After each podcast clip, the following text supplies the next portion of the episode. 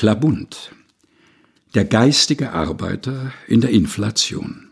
Wer nur den lieben Gott lässt walten. Ich arbeite an einer Monographie über die römischen Laren. Am Tag liege ich im Bett, um Kohlen zu sparen. Ich werde ein Honorar von drei Mark erhalten. Drei Mark. Das schwellt meine Hühnerbrust wie ein Segel, ein kleines Vermögen. Ich werde es in einem Taschentuch anlegen, wie ich es früher trug und wie die reichen Leute es heute noch tragen. Um vorwärts zu kommen, muss man eben mal leichtsinnig sein und was wagen. Ein Jahr schon schneuze ich mich in die Hände. Nun führt der Alabarmer noch alles zum guten Ende. Abends, wenn die Sterne und elektrischen Lichter erwachen, da besteige ich des Glückes goldenen Nachen. Ich stehe am Anhalter Bahnhof, ergebenster Diener. Ich biete Delikatess Bockwurstpfeil und die FF heißen Wiener.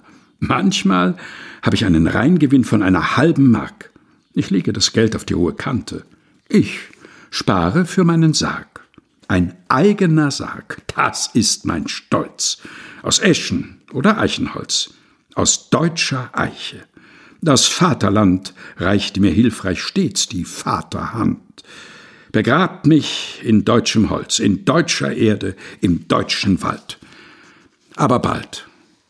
Wie schläft sich's sanft, wie ruht sich's gut, erlöst von Schwindsucht und Skorput.